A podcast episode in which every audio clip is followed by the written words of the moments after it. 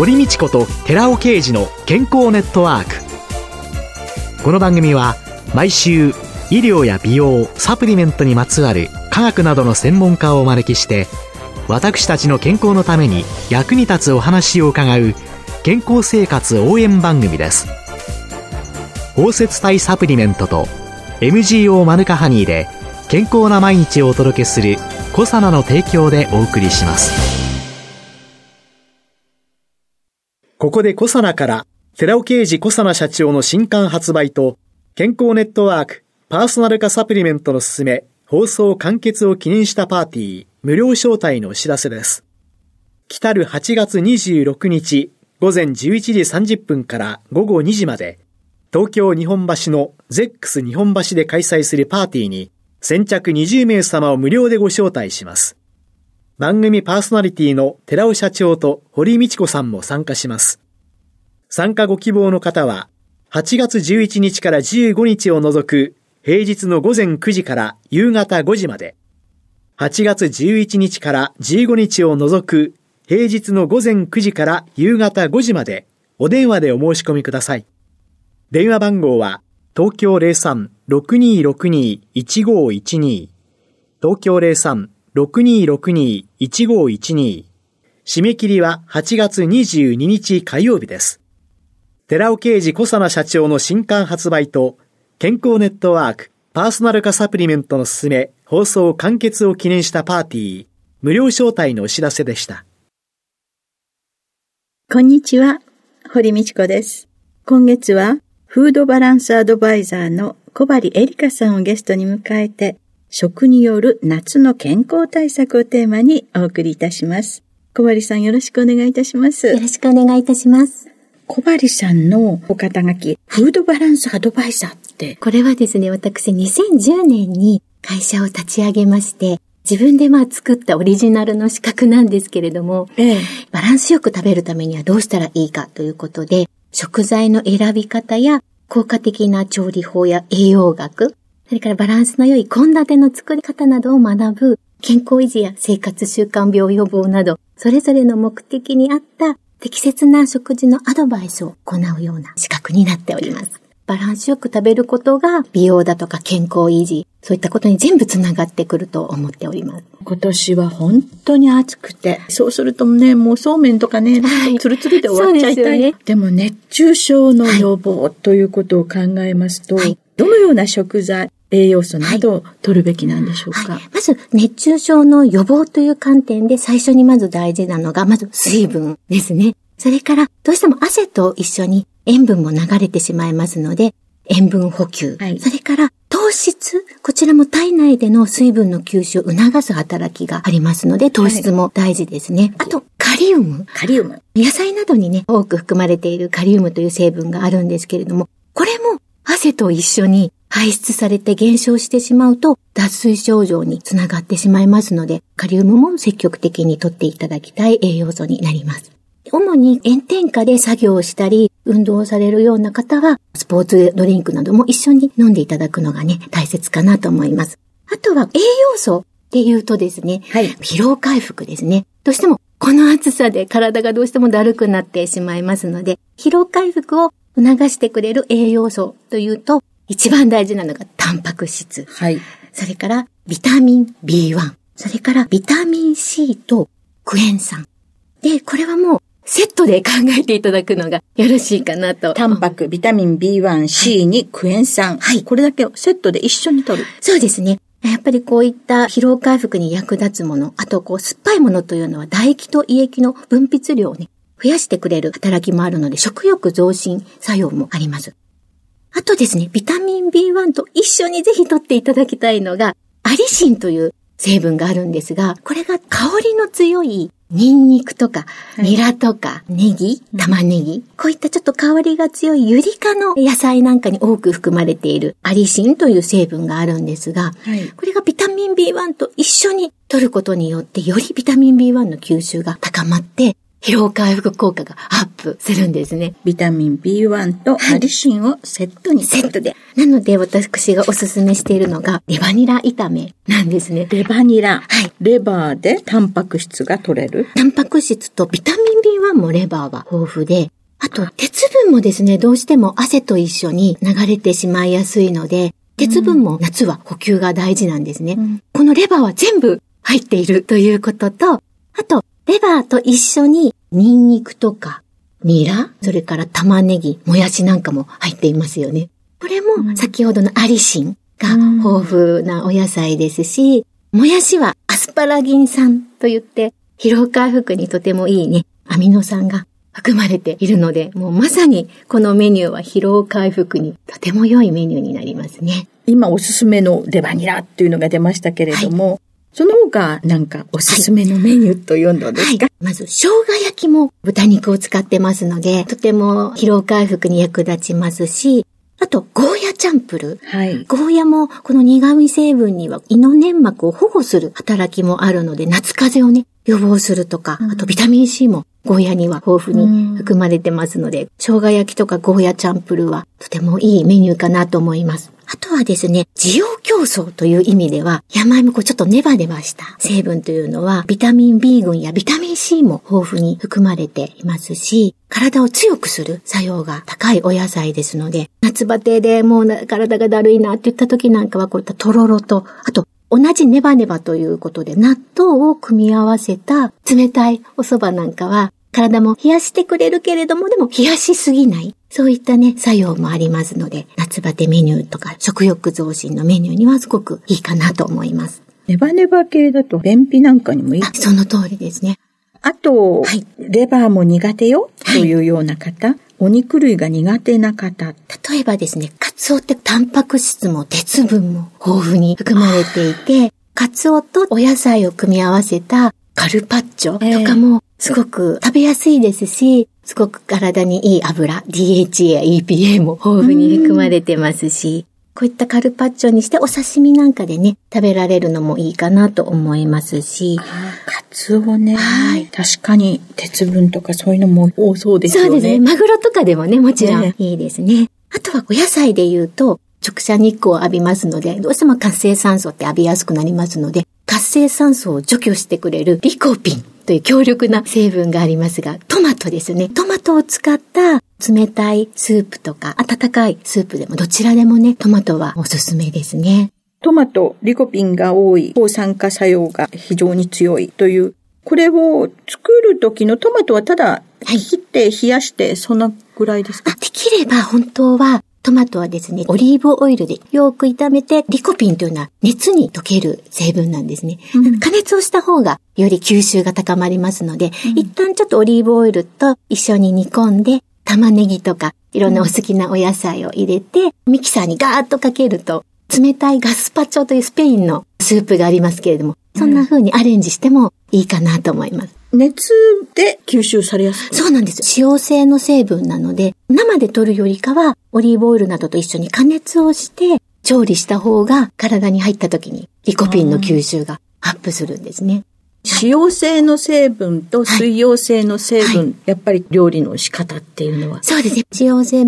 の成分は加熱をして取る。はいで、水溶性の成分は加熱をしてしまうと、せっかくの栄養素が損失されてしまいますので、生で取るっていう風に分けていただいた方がいいかもしれないですね。炎天下で仕事をしなきゃいけない人と、あるいはちょっと羨ましいかなって思う、ずーっと冷房のところで仕事できる人と、こういう人たちの対策っていうのはやっぱりどういうふうそうなんです。に考えたこれも本らいいですか当に分けて考える必要があるので、例えばもう本当に長時間炎天下で運動や作業される方っていうのは、まず作業する前、運動する前に必ず水分補給はもう必須なんですね。あとは時間を決めて、例えば20分に1回ずつとか、こう時間を決めて、喉が渇いていなくても水分補給というのをしていただかないと、やはり熱中症になりやすくなってしまいますので、なるべくスポーツドリンクだとか、お水とかいろいろ組み合わせながら、こまめにね、飲んでいただく必要があるんですね。で、その時にですね、冷たいということがすごく大事なんですね。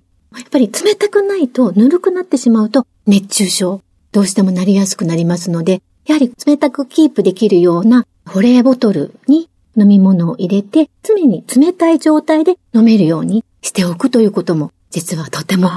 大切なんです。冷やすそう冷やす体の中の熱を冷やすということですね。あと、屋内で。はい。涼しい環境でお仕事をしている方というのは、ずっと外で活動する人に比べて、スポーツドリンクをね、ガブガブ飲んでしまうと、糖分、塩分のオーバーになってしまいますので、涼しい環境でお仕事をされる方は、通常はお水とか麦茶、カフェインが入ってないようなお水で十分ですし、塩分とか糖分はご飯でね、昼食とか補給ができますので、そこまで意識しなくても大丈夫かなと思います。じゃあ、屋外で過ごされる方っていうのは、塩分、糖質、カリウム。はい。喉が渇いてなくても時間決めて,、決めて飲む。で、喉が渇くとか渇かないとかってなると、高齢者の方って、脱水状態になってても感じにくい方？そうなんですよね。やっぱり高齢者の方は若い方と比べると、どうしても温度に対する感覚が弱くなって、喉も渇きにくくなるんですね。なので、自覚症状はないんだけれども、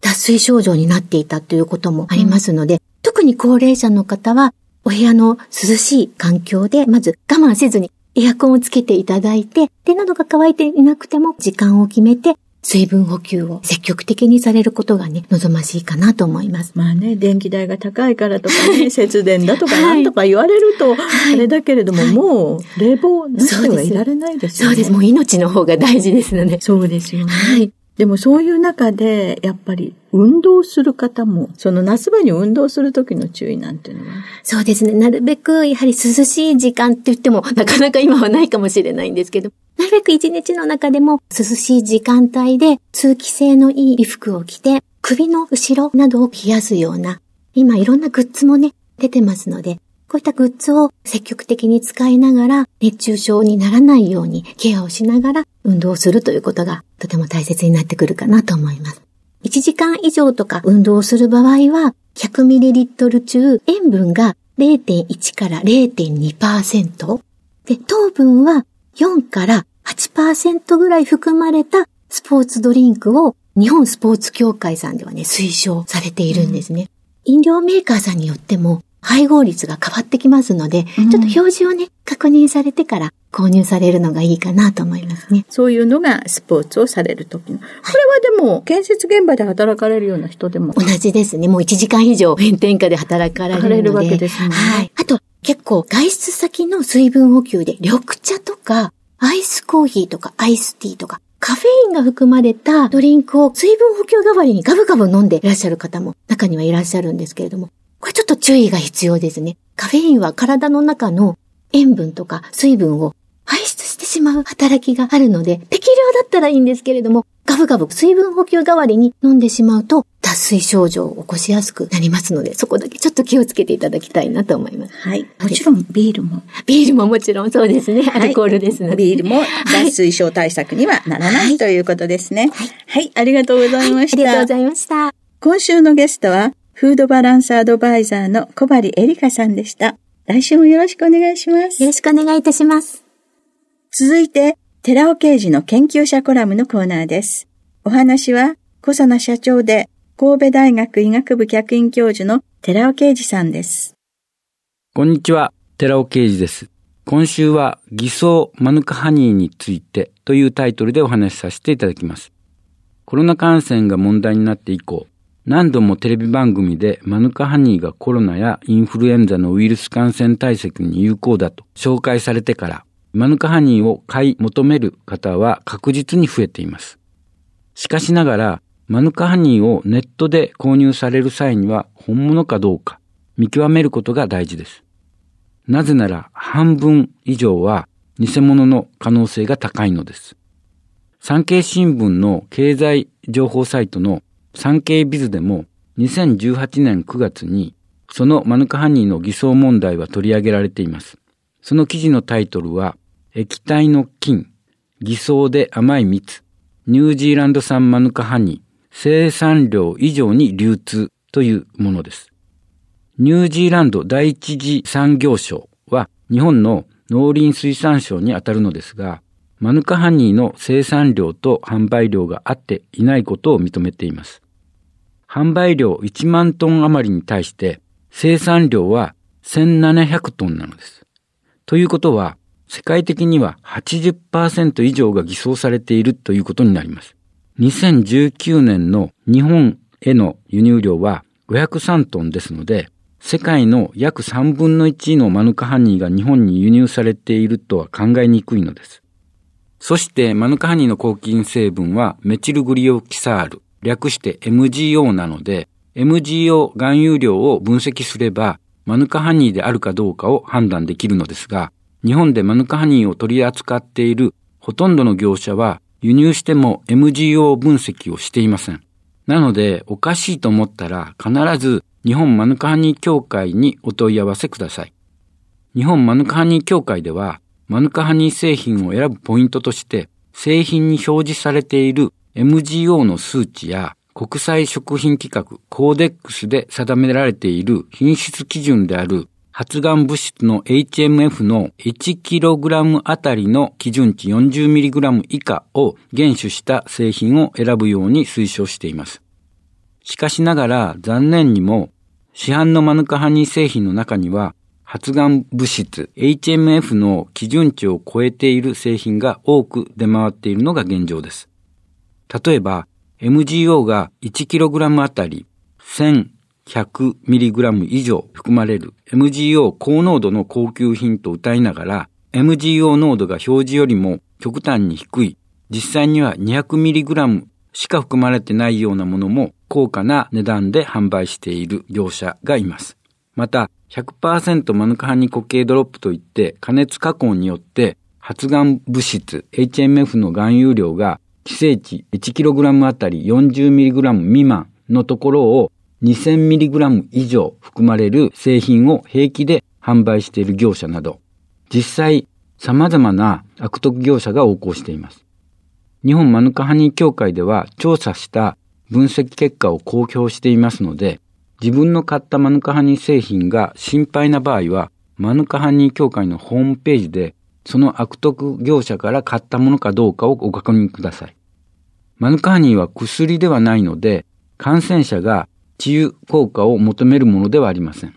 しかし、これまでの研究結果から、マヌカハニーはコロナやインフルエンザなどのウイルスの感染予防に効果のあることは明らかです。マヌカハニーはそれだけ価値のある素晴らしい蜂蜜なので、善良な方々を騙す悪徳業者は私は許せないのです。お話は小佐野社長で神戸大学医学部客員教授の寺尾啓二さんでした。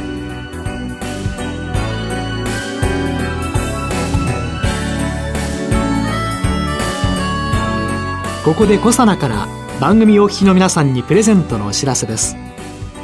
優れた抗菌作用を持つ有効成分食物メチルグリオキサールを 1kg 中に 400mg 以上含むマヌカハニー MGO400 プラスにニュージーランドで栽培された無農薬の大麦若葉を配合したコサナのマヌカハニー青汁を番組お聞きの10名様にプレゼントします。ご希望の方は番組サイトの応募フォームからご応募ください。コサナのマヌカハニー青汁プレゼントのお知らせでした。